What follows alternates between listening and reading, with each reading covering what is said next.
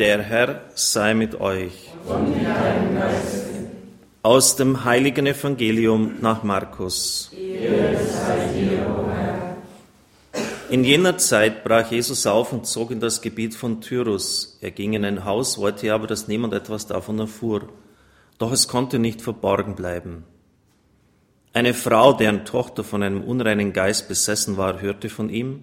Sie kam sogleich herbei und fiel ihm zu Füßen. Die Frau von Geburt Syrophenizerin war eine Heidin.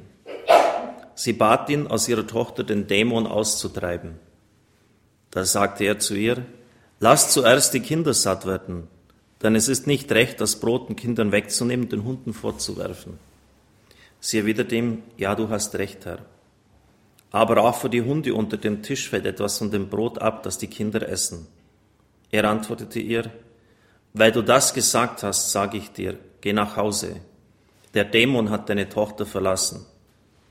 Und als sie nach Hause kam, fand sie das Kind auf dem Bett liegen und sah, dass der Dämon es verlassen hatte.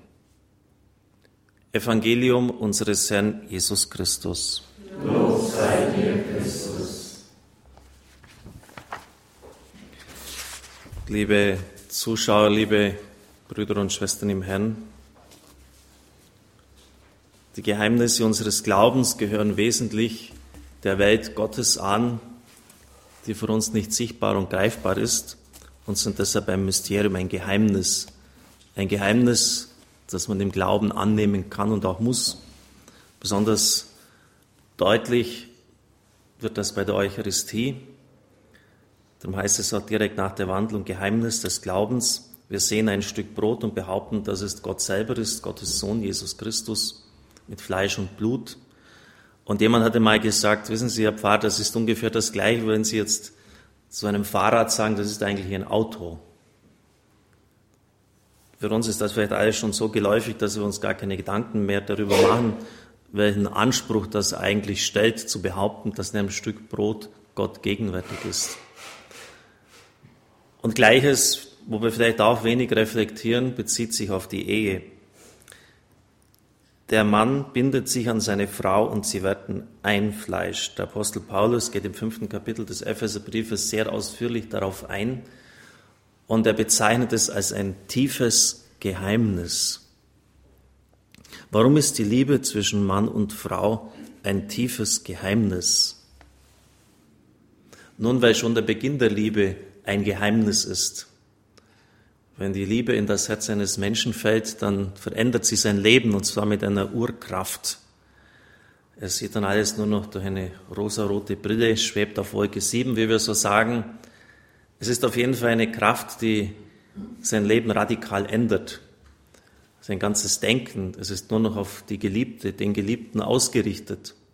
Und er kann sich eigentlich ein Leben nicht mehr als sinnvoll vorstellen ohne den anderen. Deshalb hat auch in der Antike die Darstellung des Gottes Amor dazu geführt, dass man ihm den Pfeil in die Hand gab. Er schießt also mit seinem Pfeil auf die Herzen der Menschen, verwundet sie und, und trifft sie in seinem Inneren. Und so erleben es auch jene, die sich ja, gegenseitig finden und, und diese Kraft erleben. Eine gewaltige Kraft. Der Wind weht, wo er will, sagt Christus vom Geist Gottes, gilt auch für die Liebe. Sie schlägt dort zu, ja, wo man es vielleicht gar nicht am Anfang meint. Und wenn es dann wirklich auch eine echte Liebe ist, dann kommt es doch oft vor, dass der eine zum anderen sagt, du, ich würde für dich mein Leben geben.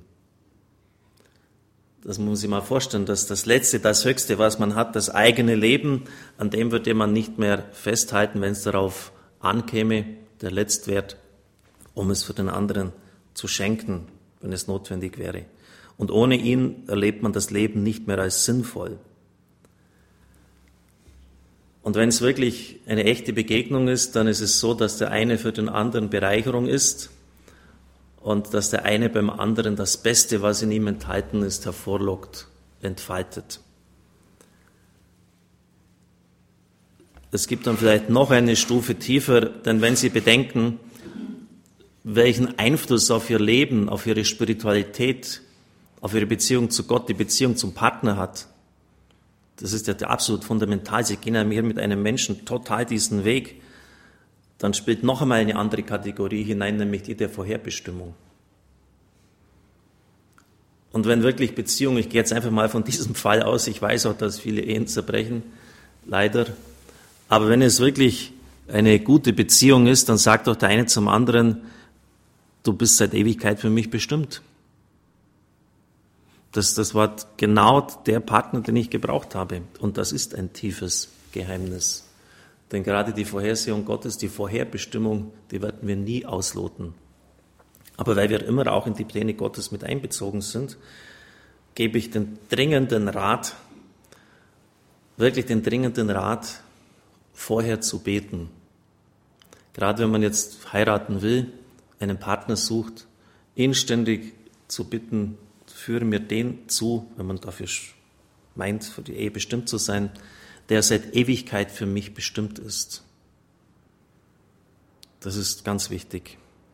Und vielleicht können wir heute einmal das Les, die Lesung des heutigen Tages als Anlass nehmen und aus ganzem Herzen zu danken für den Partner. Es ist klar, wenn zwei Individuen heiraten, die selbstständig sind, wird es immer auch Abrieb geben. Äh, es kann nie sein, dass alles 100% kongruent ist. Es ist eine spannungsvolle Einheit, aber es ist eine Einheit. Ein tiefes Geheimnis, der Beginn der Liebe, die Vorherbestimmung Gottes, die Urkraft, die den Menschen erfasst, ihn gleichsam aus seiner Verankerung herausreißt und sein Leben völlig neu aufstellt. Mit allem, was dann folgt, dass man das angestammte Elternhaus verlässt, eine eigene Familie gründet. Diese Liebe zieht natürlich auf etwas hin, auf eine letzte, tiefste Einheit. Die Bibel nennt das vornehm Erkennen, das ein Fleisch werden, von dem auch die Genesis spricht. Sie werden ein Fleisch. Eine gegenseitige Enteignung sozusagen, denn Paulus schreibt mehrfach nicht mehr, der Mann gehört sich selbst und nicht mehr die Frau gehört sich selbst, sondern einer gehört dem anderen. Bei uns hat man früher so in diesem Sprichwort gesagt, Mann und Weib ein Leib. Sie wollen eins werden, trotz der Eigenständigkeit, die natürlich noch verbleibt. Dieses gegenseitige Schenken und sich hingeben im ehelichen Bund. Gott hat den Menschen dazu bestimmt, so sagt es Gaudium et Spes, die Pastoralkonstitution, die Kirchenkonstitution des Zweiten Vatikanums, mitzuwirken an seiner Schöpferkraft. Er hat dem Menschen die Würde der Fruchtbarkeit verliehen. Das heißt, diese Beziehung ist dazu bestimmt, neues Leben zu geben. Augustinus, der Kirchenvater, schreibt, was ist Größeres, Tote zu erwecken oder Leben zu erschaffen? Natürlich Leben weiterzugeben, zu erschaffen. Und die Eltern wirken deshalb mit in der Schöpfungsordnung, beim Schöpfungswirken Gottes. Es ist Lehre der Kirche, die hat es im Laufe der Zeit in diesem Punkt manchmal auch geändert, dass im Augenblick der Vereinigung von Eizelle und Samen das menschliche Leben beginnt und damit auch die unsterbliche Geistseele dem Menschen eingehaucht wird. Kein Sterblicher kann Ewiges hervorbringen. Das ist nicht möglich. Etwas, was ewiges Leben hat.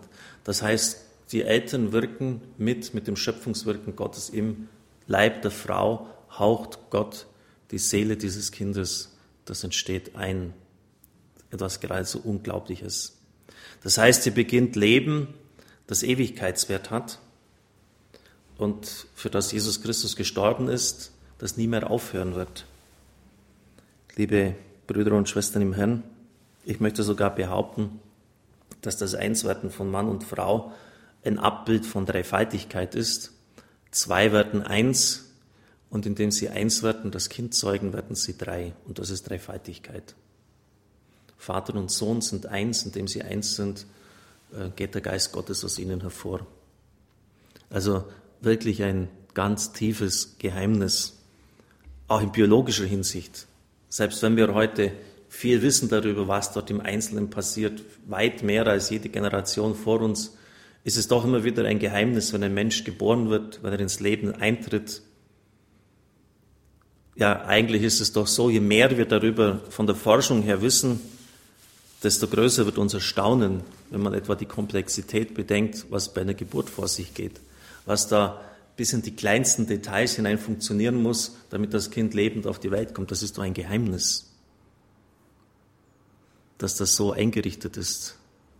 Bin keine Frau, bin kein Ehemann, aber Eheleute sagen mir das immer wieder. Es ist wirklich ein Mysterium, ein tiefes Geheimnis. Die Kinder sind das sichtbare Zeichen der Liebe ihrer Eltern und jeder von uns ist ein Beweis der Hingabe der Eltern. Das heißt, die Ehe hat einen sozialen Charakter. Es hat das mit Gesellschaft zu tun. Theologisch nach Paulus noch weit mehr in dem kurzen Absatz bei Epheser 5, worauf die Ehe eingeht, spricht er dreimal davon, dass die Eheleute Mann und Frau einander so lieben sollen, wie Christus die Kirche geliebt hat, wie Christus die Kirche.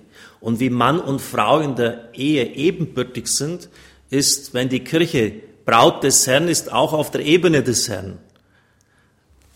Das kann ich jetzt nicht weiter entfalten, aber ich bitte einfach mal alle ein bisschen darüber nachzudenken, wenn Sie heute über die Kirche so oft schimpfen und wenn wir die ganzen Unzulänglichkeiten sehen, die sie auch gibt, will ja keiner bestreiten. Aber sie ist die Braut des Herrn, wie in einer Ehe der Mann oder die Frau. Wie Christus die Kirche geliebt hat, so sollt ihr einander lieben. Liebe Brüder und Schwestern im Herrn, ich glaube, dass diese Botschaft bei weitem noch nicht angekommen ist in den Herzen unserer Leute und vielleicht auch in den Köpfen der Priester und der Theologen. Wofür der Priester steht, das ist jedem klar. Der Priester ist Hirte. Der Priester handelt in der Person des seines, sozusagen sein Stellvertreter. Und wehe, sein Leben weicht zu sehr von diesem Anspruch ab. Das merken die Leute sofort und da wird auch zu Recht kritisiert und doch eine klare Erwartungshaltung geäußert. Es ist auch jedem klar, diese Rolle. Der Priester ist nicht irgendjemand, er ist der Hirte, er steht für Christus, nur er kann die Sakramente letztlich spenden. Besonders, Taufe, besonders jetzt die Eucharistie und die Buße, davon spreche ich. Das ist klar. Und von einem Ordensmann genau das Gleiche. Man wartet irgendwie von ihm, dass er sozusagen die personifizierte Regel ist, dass man von ihm ablesen kann, was Franziskus, was Augustinus mit seiner Regel oder Dominikus Ignatius gewollt hat. Aber dass die Ehe ein Abbild der Liebe Christi ist zu seiner Kirche, jetzt mal Hand aufs Herz, ist das nicht ziemlich verloren gegangen? Dass die Eheleute die Liebe des Herrn in dieser Welt sichtbar machen sollen. Haben wir je schon in diesen Kategorien gedacht? Es müsste eigentlich, wenn das stimmt bei Paulus, dann immer wieder passieren, dass, dass jemand, wenn Eheleute wirklich einander zugetan sind und lieben und das eine geglückte Ehe ist, dass jemand dann sagt, ah, jetzt verstehe ich das, wie, wie Christus und Kirche eine Einheit sind. Und vielleicht ist deshalb auch die Beziehung zu unserer Kirche so gebrochen, weil auch so viele Ehen gebrochen sind und wieder auseinandergehen, weil das vielleicht einander sogar bedingt. Zumindest ein Gedanke, den ich in den Raum stellen möchte. Und natürlich weiß ich, dass das Leben auch viel Abrieb bereitet, auch viel nebeneinander herleben, vielleicht sogar. Im Epheserbrief heißt es von der Braut der Kirche, dass er sie durch das Wasser und das Wort rein und heilig macht. Man kann also sagen, das Wasser der Taufe, das Sakrament und das Wort und so braucht jede Ehe immer wieder auch diese Reinigung, diese Kräftigung durch die Sakramente, durch das Wort. Sonst kann sie einfach auf die Dauer auch nicht bestehen. Und die Gefahr, dass man sich auseinanderlebt, ist in der heutigen Zeit recht groß. Und deshalb ist es auch ganz wichtig, liebe Brüder und Schwestern im Herrn, dass man jeden Tag das Eheversprechen erneuert. Es nicht, indem sie die ganze Formel die Sie bei der Hochzeit gesagt haben, wiederholen, aber einfach mit eigenen Worten sagen, Herr, erneuere die Gnade des Ehesakramentes. Und dann vielleicht den Vater unser, den Ave Maria beten. Es braucht nicht viel mehr, aber das braucht es. Ich bitte auch täglich darum, dass die Gnade der Priesterweihe in mir erneuert wird. Das braucht es. Liebe Brüder und Schwestern im Herrn, die Priester tun es einmal am Gründonnerstag, wenn sie mit dem Bischof die Krisamesse feiern, dass sie ihre Weiheversprechen erneuern.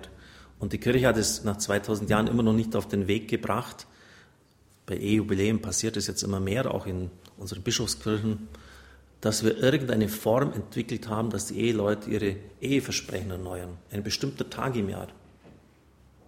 Ich glaube, das wäre so wichtig. Und natürlich auch das Gebet miteinander. Untersuchungen haben gegeben, dass dort, wo die Eheleute miteinander in die Kirche gehen, auch jetzt es können auch Juden sein, Muslime, wo sie einfach Praktizierende sind, wirklich Kraft vom Glauben her haben, dass dort nur noch zwei Prozent der Ehen auseinanderbrechen und dort, wo sie miteinander beten, jede 2370. also im Promillebereich sich bewegt. Aber es braucht das Gebet. Liebe Brüder und Schwestern im Herrn, es braucht das Gebet am Anfang, um den richtigen Partner zu finden. Es braucht das Gebet, das sehen wir auch aus dem Buch Tobit, wenn man ein Kind zeugen will, das wirklich ganz und gar mitwirkt beim Schöpfungswirken Gottes. Es können ja aus, von, von, den Samen des Mannes her Milliarden Kinder gezeugt werden, dass, dass das geschieht, was, ja, was der Herrgott dafür vorgesehen hat. Und es braucht das Gebet auch, um in der Einheit und in der Liebe zu bleiben. Ein tiefes Geheimnis. Der Apostel hat recht. Amen.